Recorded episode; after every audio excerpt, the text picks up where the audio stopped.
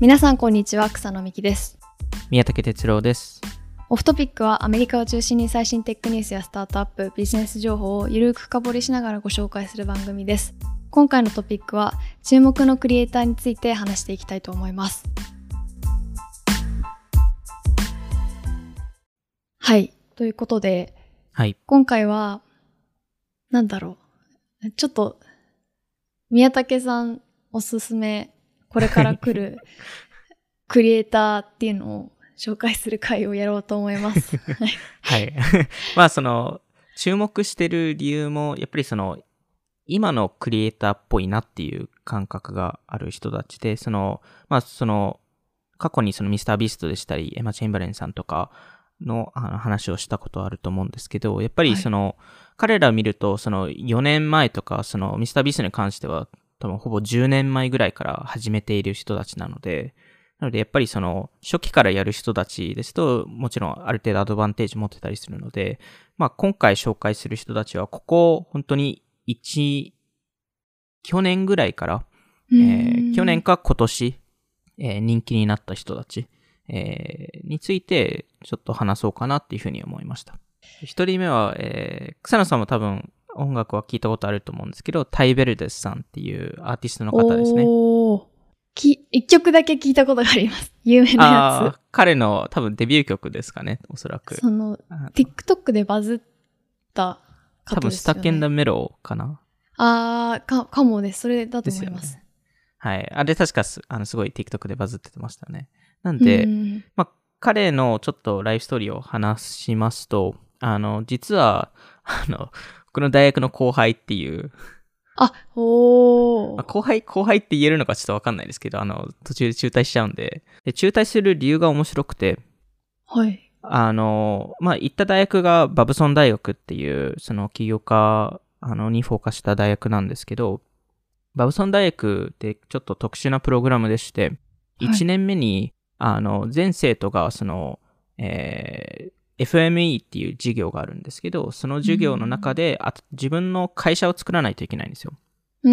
で、そこで大体チームがあの組まれるんですけど、そのチームで、まあ、本当に社長がいて、えー CEO がいたいて、で、そこで、あの、え1年、一年間の授業なんですけど、最初の3ヶ月、半年ぐらいは、その、あの、授業の、えーアイアイディアのピッチをし合って、そこで、どのピッどのアイディアにするか決めて、チームを作って、ビジネスプランを書いて、えーで、そこで、えっと、大学から、えー僕の、僕の時は30万円まで借りることができて、で、えっと、えー年の後半には、その授業を実際行って、えー運営するっていう、えー授業なんですけど、うん。そこで、えーまあ、タイベルデンさんが、あのーまあ、ちょっと何を売ったかはわからないんですけど、彼がそのマーケティング担当、はい。えーになりまして、で、そこのマーケティングをする上で、えーちょっと特殊な取り組みを行って、その取り組みが、その、プロダクトを Tinder、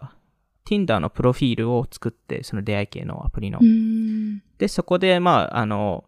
Tinder ですと結構地域で限定とかできるので、まあ、そこの周りの大学生が、えーまあ、その、プロダクトを見やすいように、えーそういう Tinder のプロフィールを作って、そこでチャットで、その、プロダクトと話して、そこで、まあ、コンバージョンにつながることを、まあ、あの、企んでたんですけど、あの、け結局その、バブソン大学の方が、あの、ダメだと。Tinder を使っちゃう。広告でプロダクト売れるんですね、Tinder で。えっと、そうですね。えっと、広告で使ったっていうよりは、本当にあ、ユーザー、ユーザーとして。それ、なんむしろ Tinder 運営側からバンされそう。そうですね。だなと思まあ、ったんですけどそ、そそれをあ、あの、その覚悟の上でやってたっていう。話なんですけどへ。ーまあまあ、そういう、その、いわゆるバイラルマーケティングの一種ですよね。へーあの、でもその、やっぱりその大学側からするとそういう出会い系アプリとかと、ちょっと関わるのはちょっと嫌だという話でう、ん大学が NG を出して、はい。で、まあちょっとそそれ以外も多分いろいろ理由はあったと思うんですけど、そういうのもあって、タイベルダスさんはあの中退するんですよね。へえ。なんか当時から尖ったマーケティングをしてるというか、面白いですね。でも確かに地域限定でうん、うんマーケ、なんか、PR できるから。大学生向けに多分そのプロダクトを売ってたわけなので、まあそうすると Tinder とかって多分すごいいいチャンネルではあると思うので、まあちょっとうんバブソン側としてはちょっと残念な動きをしてしまったなっていうのは思うんですけど、あの、まあそこで中退して、あの、元と LA 出身の方なので LA に戻るんですけど、そこでその LA のエンタメ業界に、えー入るために、まあ、ポッドキャストを始めたり、モデルをちょっとやったりとか、モデルも確かナイキのモデルにも一時期なってたんですけど、あ、の、あとはそのスタンダップコメディってその漫才ですよね。漫才を。えー漫才、ま、漫漫才才では。ないですね。ま 漫才じゃないですかスタンダップコメディでそのままでいいスタンダップコメディで大丈夫ですかはい。とか、その、まあ音楽とか、あの、いろんなことを試していて、で、その、特に音楽とかは、その、えーあの、アメリカだといくつか有名な番組あるじゃないですか。その、America's Got Talent とか、あ The Voice とか。番組みたいな。あ、そうです、そうです。オーディション番組ですよね。そこによく、その、オーディション自分で行ってたんですよ。うーん。で、ただ、基本的にダメで、あの、受からなくてうん。で、えっと、で、まあ、その自分の、その、やっぱ、う歌、その音楽を、えーの道に行きたいっていう話で、えー毎日だいたい1時間半ぐらい車の、自分の車の中で、えーそのトレーニングをしてたっていうか、その、まあ、練習をしてたんですけど、うんえー、大体そこを半年ぐらいやってて、まあその間 TikTok でちょっとずつその自分を出したりしていて、で、もちろん仕事とかもしないといけないので、あの、ベライゾンってあの、携帯のキャリアとか、ところで、えっと、の店舗の従業員として働き始めて、で、そこで、まあ結構 TikTok を出し始めるんですけど、その TikTok のストーリーの作り方がすごい上手くて、うん。で、あの、基本的に結構その、タイベルデスさんの自分の人生のライフストーリーを話していて、えーそれこそそのベライゾンで働いてる、えー様子を見せたりとか、まあ、結局その LA であんまりお金、やっぱも儲かってなかったので、当時は知り合いのリビングの、リビングを自分の部屋として、あの、賃貸をうん。して、していて、で、しかもそのリビングはその、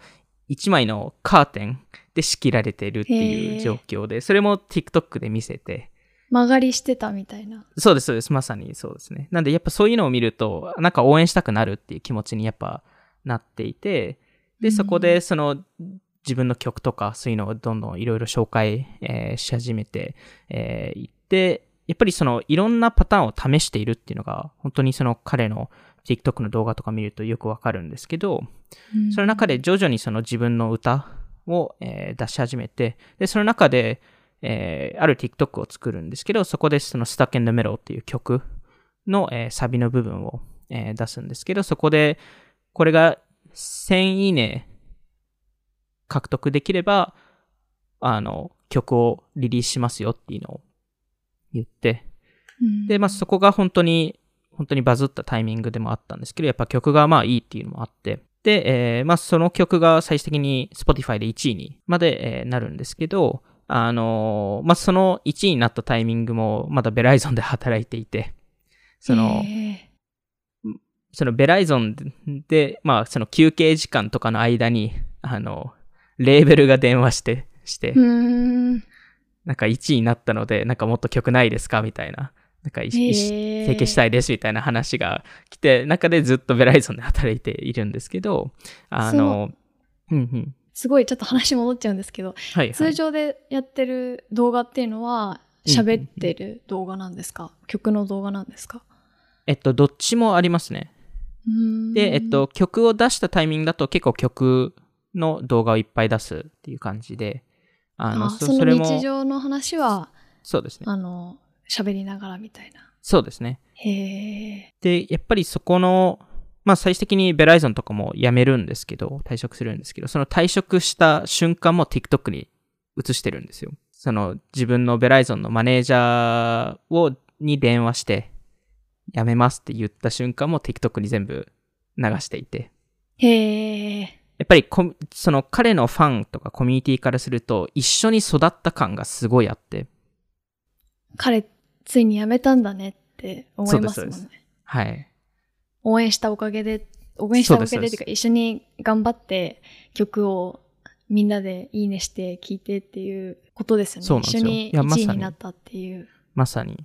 なんでそこのストーリーの作り方がすごい上手いっていうところと、あと定期的に彼ってその自分のストーリーのサマリーの動画を載せるんですよ。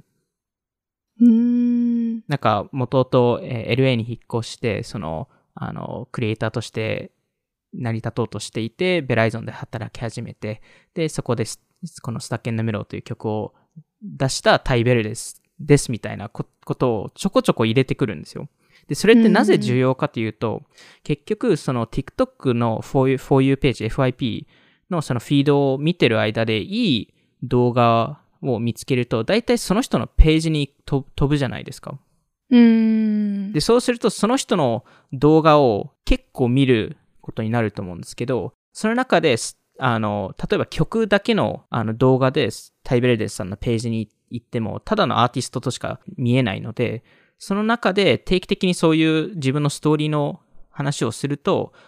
簡単に誰でもその、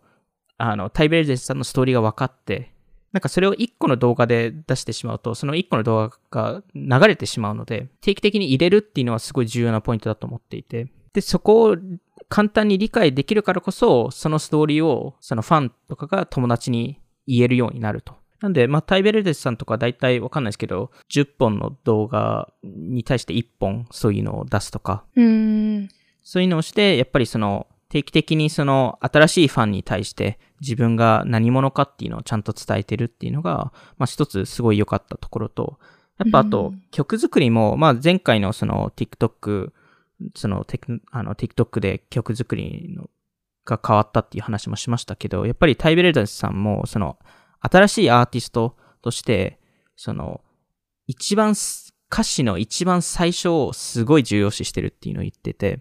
えーサビじゃなくて？サビではなくて、まあ、あの、サビもそうかもしれないんですけど、まあでうん。も基本的に、あの、歌詞の一番最初で、で、結局 TikTok とかで曲流すときに、まあ TikTok じゃなくても、ラジオで最初に聞いたとき、でも、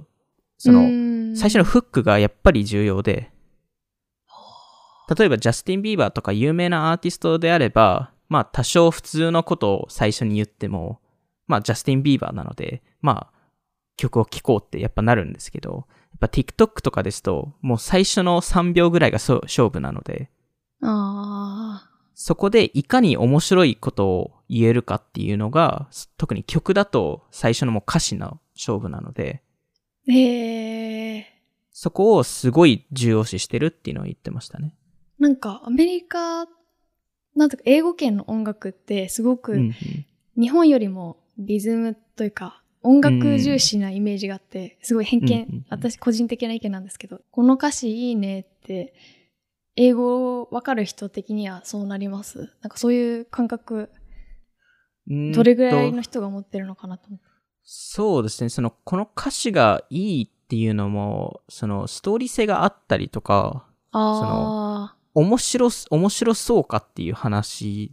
だと思っていて、そその結構その、やっぱり、あの、全体の歌詞見ると、まあ、特に日本はこれ、んあの、アメリカより強いと思うんですけど、やっぱりその、深い意味合いを入れたりとか、うんそういうのがいろいろあると思うんですけど、アメリカですと、どちらかというと、その、その一行が面白そうに聞こえるかどうかとか、面白そうに。なんかそのワンフレーズをリピートできるかとか、なんか、あまあ、タイベルデスさんの場合。合ですと、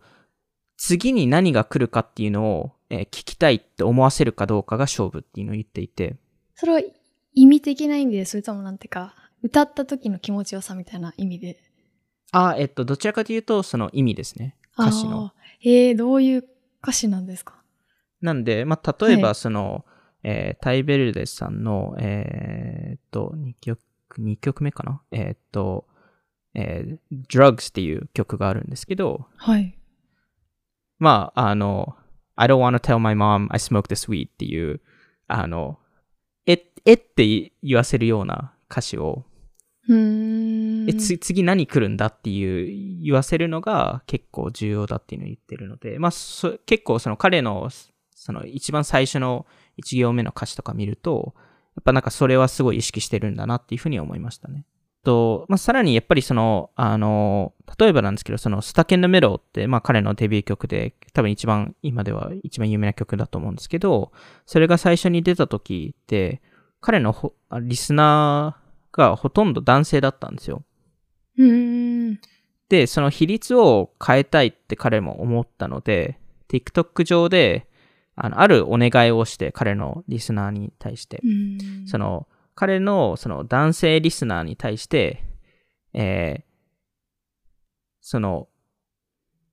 その男性が、の知り合いの女性で、音楽のテイストがいい人だけに、これをしょあ、この曲を紹介してくださいと。うーん。っていうお願いをしたんですよ。はい。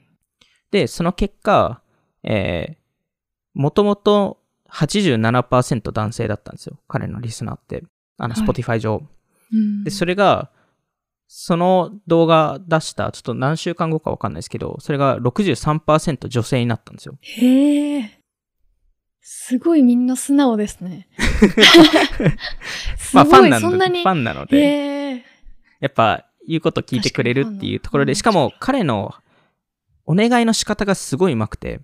へえ。いわゆるこれって全員ハッピーになる仕組みで、うん。その、まず、その、ファンからすると、その、クリエイターのお願いを何かしら答えたいじゃないですか。うん。なので、まあ、紹介をしますと。で、ただ、紹介する相手が音楽のテイストのある女性っていう話なので、音その紹介した本本人がはい。結構特別感があるじゃないですか。あ、なんか、わざわざ、その、自分が音音楽テイストを持ってると、選ばれた人なんだっていう感覚になるので、うーん。なんかそのお願いの仕方が多分めちゃくちゃうまいのが個人的にすごい気になったポイントで。へえ。やっぱりそこの、なんですかね、その彼のコミュニティの作り方っていうのがすごい上手くて、はい。あの、それこそ次に話すビクトリア・パリスさんもあの同じなんですけど、彼って全コメントにちゃんと答えるんですよ。へえ。全部？はい。すごい。で、まあ彼は当時ベライゾンで働いてた時なんかは、やっぱ、まあコロナ期間中っていうのもあったので、これ全部去年の夏頃からの話なんですけど、うん。あの、ベライゾン実実店舗で働いてたので、まあほとんどの人が入ってこないじゃないですか。あとなると、その間、な、まあ携帯いじれるので、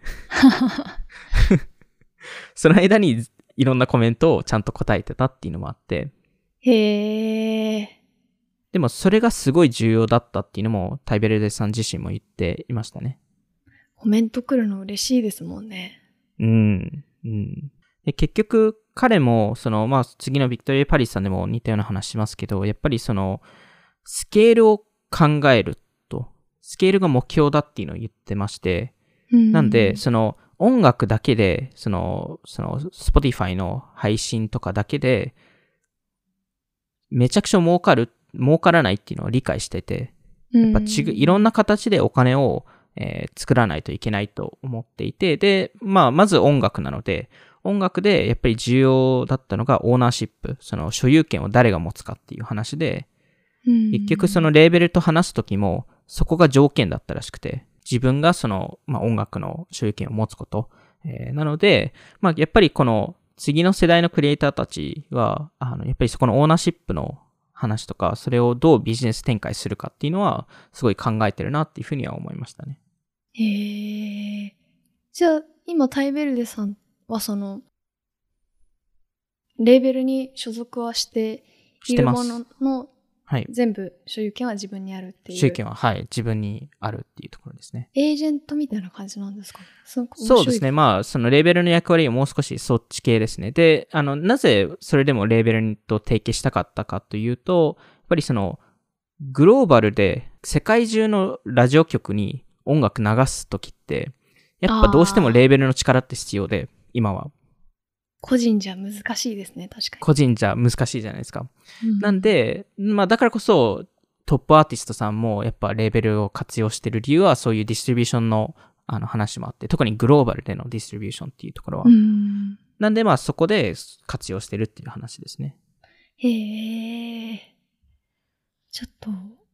皆さんもぜひ聞いてみてください。概要欄に入れ、貼っておきます。えー次が、えービクトリア・パリスさんっていう方で、えーまあ、すごい簡単に言うと、えー次世代エマ・チェインバレンさん。多分、いもしかしたら知らない方もいるかもなと思ったんですけど、エマ・チェンバレンさん、超有名なはい Vlog 系 YouTuber の人で、うんうんえっと、どの回かな？オフトピックでも一回と、そね。その話をしましたよね。クリエイター、はい。次世代クリエイターの回かな？そうですね。そうですね。それ聞きたい方はぜひそれを聞いていただいて、そのさ、その次の 代のはい方って、早いな、スピードが。まあ、早いですよね。早いですね。へえ。まあどういうなんかはい。そうですね。結局、この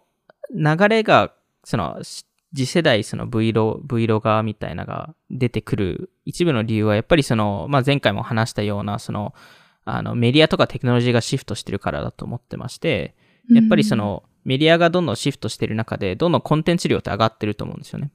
うーん。その、まあ、前回も話したように映画が年1、2回だったのが、えーまあ、テレビ番組が週1だったのが、YouTube が週数回だったのが、Instagram が、いえっ、と、1日1回だったのが、まあ、TikTok だと、え1日数回と、えーなってまして、で、同時にその、親近感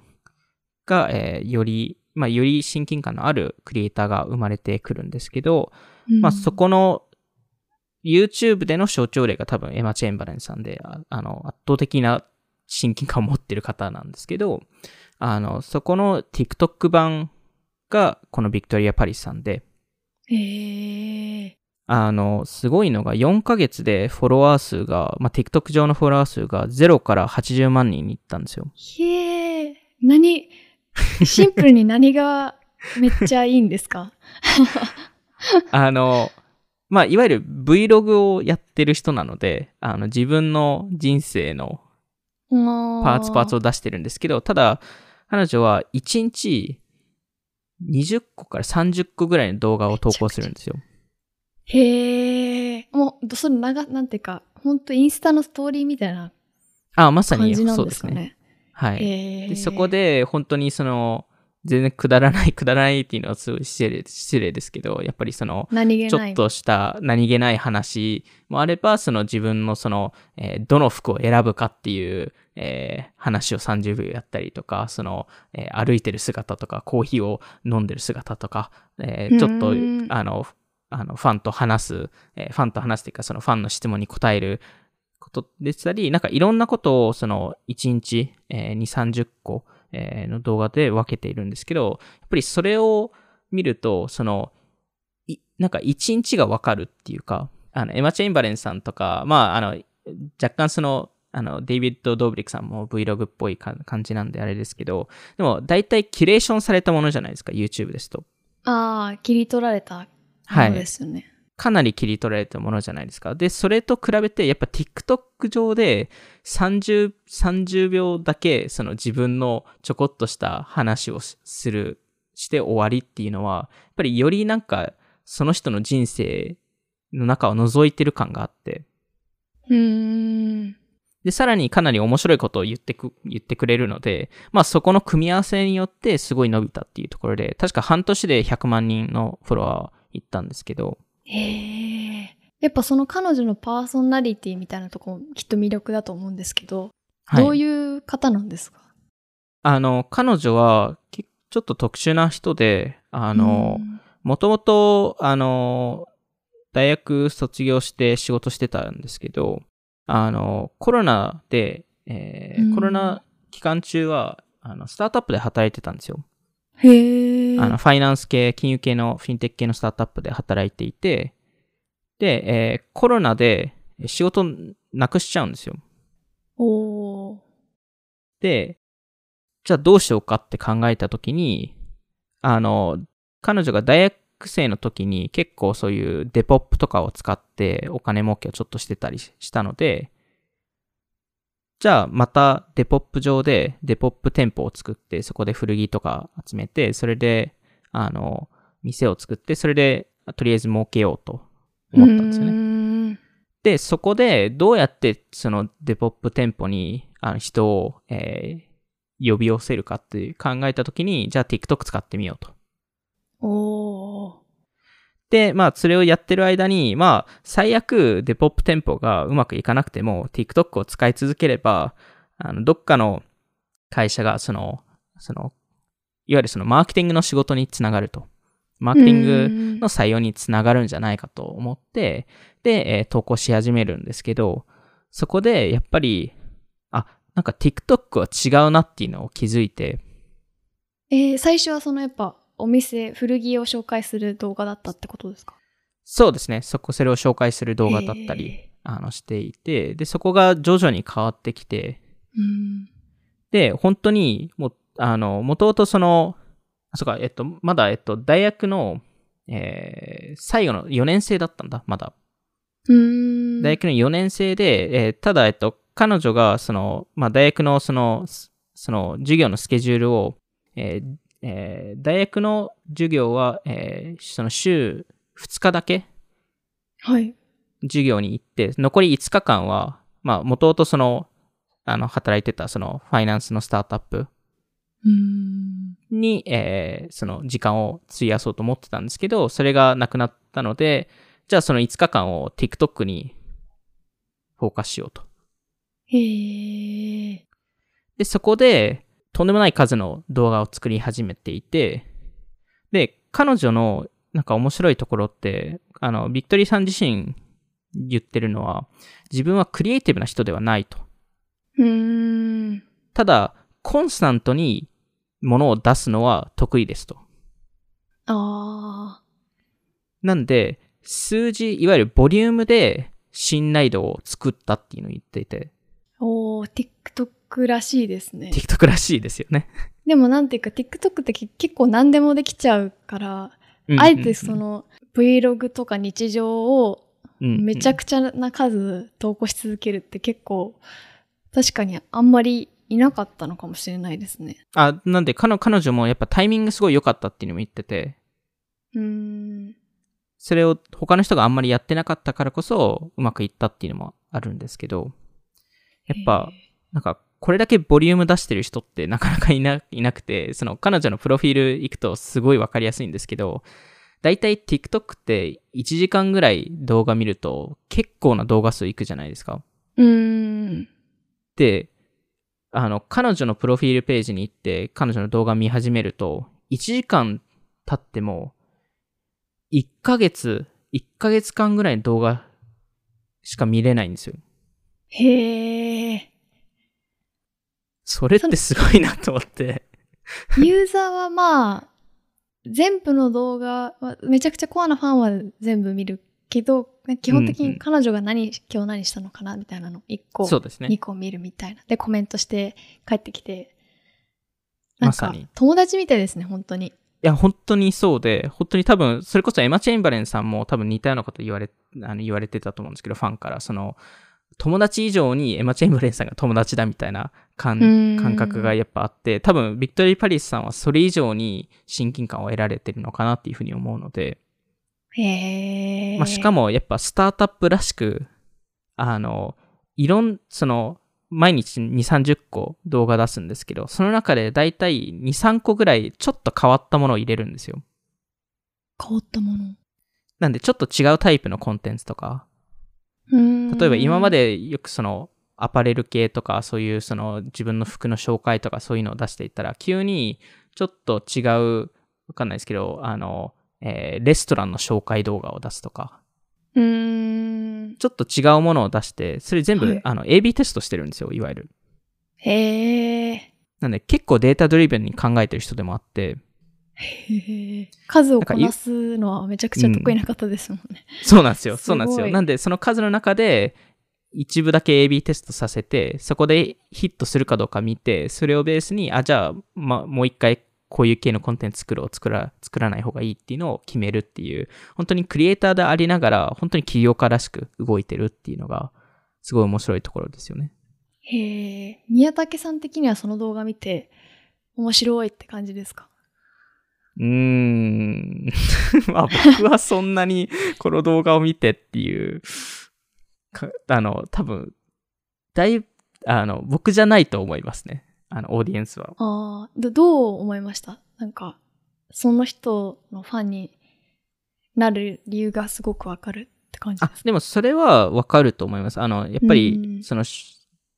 ビクトリアさんがしょうあの、の考え方とか、そこの、その紹介するファッションとか、その自分の思いとか、やっぱりそれって多分今の結構 Z 世代の女性とかにすごいフィットする考え方だったり、まあもちろん全員ではないんですけど、あの、やっぱりそこはすごい多分フィットするオーディエンスはいると思うので、うん。あの、うん。で、まあ、それが果たして、その、今、100万人、100万、えー、100、多分2、30万人ぐらいのフォロワーがいると思うんですけど、あの、それが果たしてその1000万人オーディエンスがいるかは正直わかんないですと。うん。ただ、ビクトリアさん的には1000万人いなくていいって言ってて、コアなファンがいれば。はい。良い100万人めちゃくちゃコアなファンが欲しいっていうのを言ってて。へ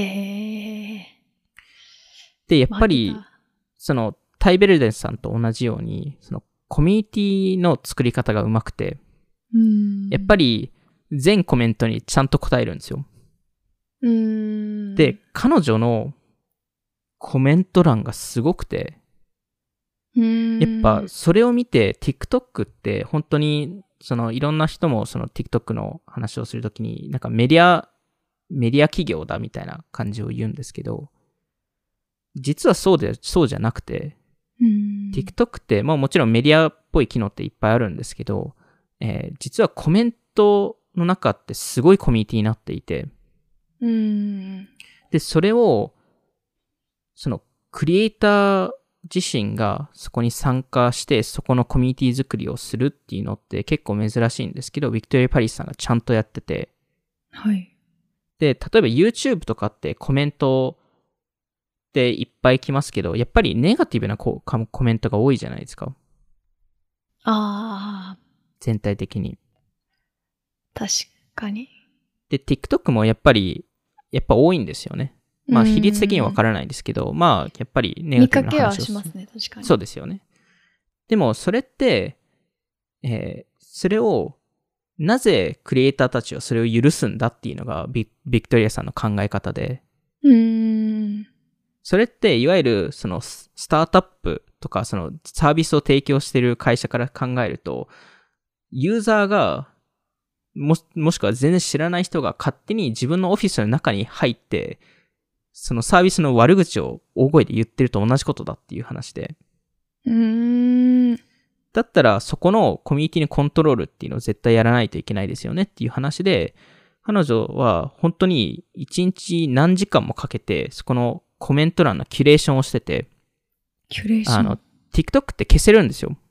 ああ、その投稿した本人だったら。そうです、そうです。えあの、そうです。投稿した本人本人だったら、そのコメントを消し、消したり、ブロックしたりできるんですけど、ーはい。本当に全悪口のコメントを消し、消しに行ったんですよ。へえ。だからこそ、今は、ほとんど来ないんですよ。悪口のコメントが。誰かが投稿してたら、誰かも投稿するみたいな、うん、うん。悲しいですけど、たまに、まあ、ありますよね。やっぱそうなっちゃうじゃないですか。やらな、な消したら、意外と来なくなったっていう、いいコミュニティを確かにつ作ってますね。そうなんですよ。しかも、そのコミュニティが、すごいのは、やっぱり、その、ビクトリアさんだけが返信するのではなくて、彼女の他のコミュニティメンバーも返信してくれたりとか、へえ。そこで会話、本当にビクトリア・パリさんの動画の投稿を見て、見てほしいんですけど、そこのコメント欄見ると、もうフォーラムになってるんですよ。もう、もうなんかグループチャットみたいな感じになってて、でも結構本当に、いツイ TikTok って、うんうん。投稿者じゃない人がコメント化してるの、めちゃくちゃありますよね。いや、めちゃくちゃ多いですよね。うん。なんで、そういうチャンスがあるのに、それっていわゆる新しいオーディエンスとか、そのオーディエンスをつなぎ合う可能性っていうのがあるので、それをなぜ今の、まあ、例えば、そのチャーリー・ディアメリオさんとか、本当に著名なクリエイターさんが無視してるのかはよくわからないっていうのはビクトリアさんの意見で。うーん。なんで、結局彼女が作ったコミュニティがめちゃくちゃ強くて、今です、今だと、やっぱりそのビクト、ビクトリアさんのファンがお互いつながって、TikTok 上で。で、そこで友達になるっていうケースが多くて。へーすごいですね。そこが、本当にその彼女の考え方とか理論とか戦略があってからこそそうなったっていうところで。なんで、まあその元々の経験としてやっぱそのファイナンスのスタートアップに働いてたっていうのもあるので、そのビクトリアさんってそのクリエイティブな人っていうよりは本当にビジネスパーソンなんですよね。うーん。なんで結構戦略的にいろんなことを考えていて、それこそそのマネージャー選びの時、はい。やっぱいろんな会社からね、マネージャーに、あの、マネージャーやらせてくださいみたいなことを言われるんですけど、うんそこの交渉とかも全部彼女がやってますし、へえ。で、やっぱりそのマネージャー、最初のマネマネージャーミーティングした時に、そのマネージャー候補の人が、えービクトリア、ビクトリアさんに、ああ、なるほど。クリエイターとしていくら稼ぎたいんですかと、はい。今年。って聞いたら、3000万、3000万円は稼ぎたいと。うん。って言って、そのマネージャーが、いや、多分それは難しいんじゃないですかと。3年ぐらいかかると思います、みたいなことを言ってて、で、それに対して、まあ多分ほとんどのクリエイターは、あ、そういうもんなんだ、みたいなことになると思うんですけど、でやっぱりビクトリー・ファリーさんは、やっぱりそこのビジネス目線を持ってるからこそ、うん。いや、待てよと。今、大学卒業した人って、そのアメリカですと、まあ、あの、で、あの、スタートアップ、そのフィンテック系のスタートアップとかで働くと、だいたい今な、7あの700万から800万ぐらい毎年稼げますと。うん。で、それを3年やったら、ほぼ同じじゃんと。3000、3000万と。はい。であれば、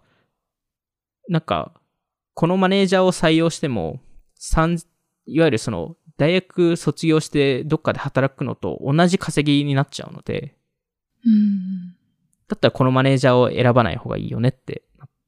で、やっぱ考えていて、やうんっぱ自分のその、今あるオプション、その大学卒業して普通のスタートアップで働くっていうのを3倍ぐらい価値を出さない限りは、選ぶ必要がないと。へえ。すごい。と、やっぱそういう考えを持ってますし、い未だに全メール、全契約、彼女が読んでるんですよ。へえ。なんで、ややっぱりそこの考え方とか、そのコンテンツも、やっぱりその、常にコンテンツ作りたくないってやっぱ思っていて、うん。まあ、例えばそのシーズン的なフォーマットにするとか、コンテンツを半年だけ作って、で、残りの半年はビジネスをすると。なんで、で、しかもその各ね、そのチャンネルも、そのインスタグラムですと彼女のスタイルとかその、あの、ファッションとかそっち系が見れて、TikTok だと全部見れて、YouTube だともう少しその賢い、その、えー考え方とかそっち、そっち系が見れるっていう、その各プラットフォームにちゃんとナラティブを作っていて、で、今後それを Spotify でどうするかとか、本でどうするかとか、まあコンサルとかよく結構やりたいっていう話で、で、あの、まあそんな中でやっぱりその多くのクリエイターって、やっぱり自社ブランドを作るとかってやるじゃないですか。うん。それはもうやりたくないって言ってて、うん。まあグッズとかだったら多分やるかもしれないですけど、その自分のわざわざ、まあ例えばエマ・チェインバレンさんみたいなコーヒーブランドを作るとか、そういうのはやりたくないっていうのを言ってて、なんでなんですか？それは結局、ビジネス目線から考えると、ポートフォリオが欲しくて、結局、自社ブランドを作ると、そこにめちゃくちゃ投資しないといけないので、うん、それが失敗したらどうするんだっていう話で、彼女、は、すあの、できるだけ早めに引退したいと。おーなるほど。だから、どちらかというと、コンサルとかだと、もう少し楽じゃないですか。しかも、複数のブランドが見れ、見れるので、本当にでも、なんかその、超有名になりたいとか、クリエイターとしてみんなに影響力を持ちたいみたいなのではなくて、本当にビジネスとして、まさに。あの、お金を儲けるっていう、なんていうか、まさにハーリーリタイアをするためにっていう、他の確かにクリエイターと違いますね。でもなんかその考え方が、なんていうか、今の、今っぽいなって感じもして、うん。いいですね。いや、だからまさにその新しいタイプのクリエイターだなっていうふうには思っていて、自分のことをちゃんと理解して、自分のやりたいことと、そのお金儲けの目的っていうのをちゃんと前に出してるクリエイターだなっていうふうには思いましたね。うーん。じゃあ、3人目いきますか。はい。えっと、3人目で、一応、あの、今回最後になるんですけど、えっと、ディラン・レメイさんっていう方で、はい。僕もディランさんの動画は数ヶ月前から TikTok に出始めていて、僕も別になんか、最初は、あ、なんかこういう系の動画あるんだっていうのを見てたんですけど、徐々に見るとやっぱなんか面白いなと思ったんですけど、もしかしたら草野さんは見たことあるかもしれないんですけど、アイスクリーム屋さんで働いてる人で、へえ。で、アイスクリームを作る動画を見せてるんですよ。はい。そのスクープして、それを、その、いろんな、その、えー素材、まあ、素材っていうのはあれですけど、その材料と一緒に混ぜるとか、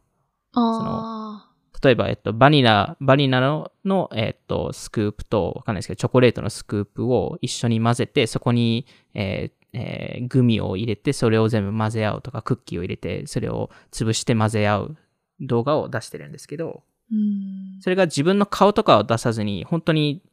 あの、自分の、あ自分の目線から見た動画で、その POV 動画って言うんですけど、うーん。そういうのが最近結構 TikTok 上で流行っていて、はい。で、えっと、彼はもともとコールドストーンっていうチェーン店で働いているんです、は働いてたんですけど、はい。そこで、やっぱいろんな動画を作ってて、まあバズり始めていて、で、まあ特にその動画の作り方の、その1テクニックがあるんですけど、はい。ループエフェクトっていうのがあって、はい。で、草野さんももしかしたら TikTok 見てるとこういうのを見たかもしれないんですけど、あの、TikTok の動画って、あの、そのまま流すと次の動画に行かずにループするじゃないですか。ああ、確かに。はい。で、そこの一面白いテクニックとして最近結構流行り始めてるんですけど、あの、どのタイミングでループしてるのかわからない、わからない動画があるんですよ。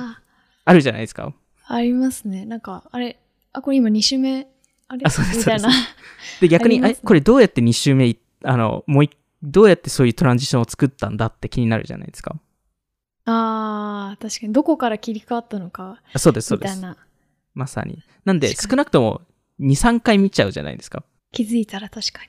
はい。で、それってすごい重要で、なぜかというと、TikTok 上で、これってアルゴリズムにすごいいい動画なんですよ。うーん。何で、回も見て、まあ、す。そうです。だ何回も見ると、リテンション、その動画のリテンションって100%以上になるんですよ。ああ、動画を全部見てますもんね。はい。動画見てます。しかも2回目見るじゃないですか。3回目見るじゃないですか。それでうん100%以上になるケースが多くて、で、ディランさんの動画見ると、やっぱ、あの、あの、スタッツとか見るとそう、そうなってるんですけど、うんあ、の、で、それ、それって、TikTok に、あ、これいい動画だんだっていうシグナルになるんですよ。結局 TikTok で前、あの、それこそバイツとかでも話したと思うんですけど、あの、TikTok で一番、あの、見られるものってウォッチタイムで、視聴時間、視聴率み視たいな。聴視聴率みたいなところですよね。なんで、最後まで見たのかっていうのが、すごいみあの重要視されてる KPI なので、100%以上のリテンションを持つ動画は、必ず他でリレコメンドされるんですよ。しかも、このループエフェクトだけじゃなくて、やっぱりその、あの、アイスクリーム屋さんの作ってる、その環境とか、その、その立場ってなかなかみんな、その視点って見れないので、うーん。やっぱそれも、まあ、いわゆるう裏、裏をちょっと見れるっていう、そういうのもあるので、まあ、やっぱそういう形でも人気ですし、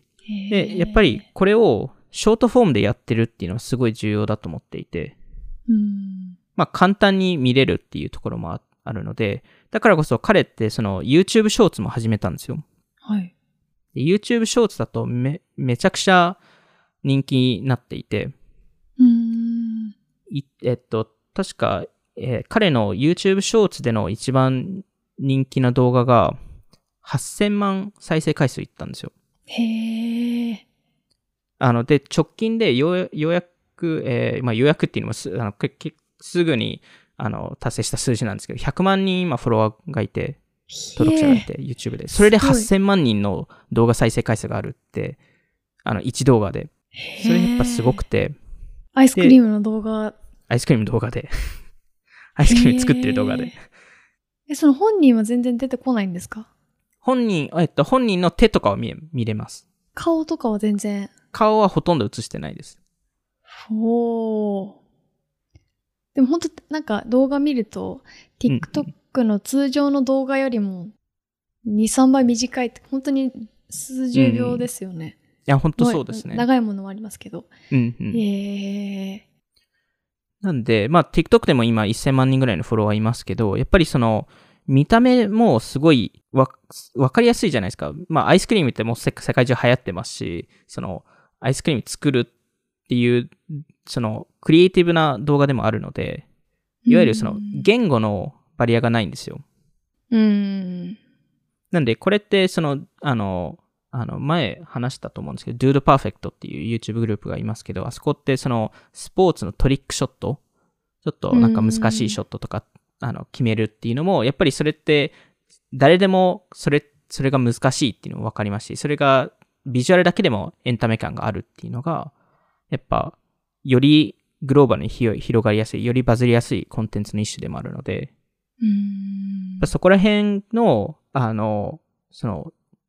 動画の作り方っていうのが非常にうまかったっていうところで、で、まあ彼は、あの、最初もちろんマネタイズを全くしてなくて、で、まあ TikTok があのクリエイターファンドがあったので、そこでようやく、えーマネタイズし始めて、うんで、えっ、と、まあさらにそのスナップチャットのスポットライトとか、えーそういうのを、えーやって、で、まあショーツ、YouTube ショーツも最近クリエイターファンドみたいなものが出てきたので、そこで、えっと、まあ、あの、あの、お金が入り始めて、もう全部はいそ。入ってるんですね。入っててか。全部入ってます。へえ。すごい。元々コールドストーンで働いていて、で、うんえーまあ、その、コールドストーンの人たちもすごい優しくて、そこの、まあ、コールドストーン、コールドストーンってフランチャイズ型なので、その、各店舗で、あの、やり方は違うんですけど、そこの彼が働いてた場所のオーナーがすごい優しくて、まあ、本当に週1回でも2回でも、その、あのシフトを少なくしても全然いいですよっていう話をしてて、うん。まあ、とりあえず、あの、来て、来てもらったら、あの、いいのでっていう話で、まあ、やっぱりどんどん大きくなってきたので、あの、ディランさん自身が。あの、うんなので、そろそろやめようかってなって、おー。で、そのタイミングで、そのコールドストーンのオーナーたちが、うちの店舗変えますかってなって、おー、オーナーになりませんかっていう。は。い、コールドストーンのオーナーになりませんかと。っすていうオごファーを、が出たんですけど、それ断って、あら。で、やっぱコールドストーン、なんなんでコールドストーンの配下にいないといけないかってな、やっぱ考えたときに、自社で始めようと。うーん。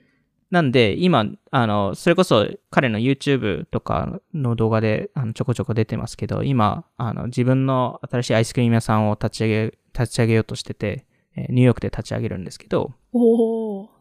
そこでやっぱり面白いのが、アイスクリーム屋さんを立ち上げて、いろんなクリエイターを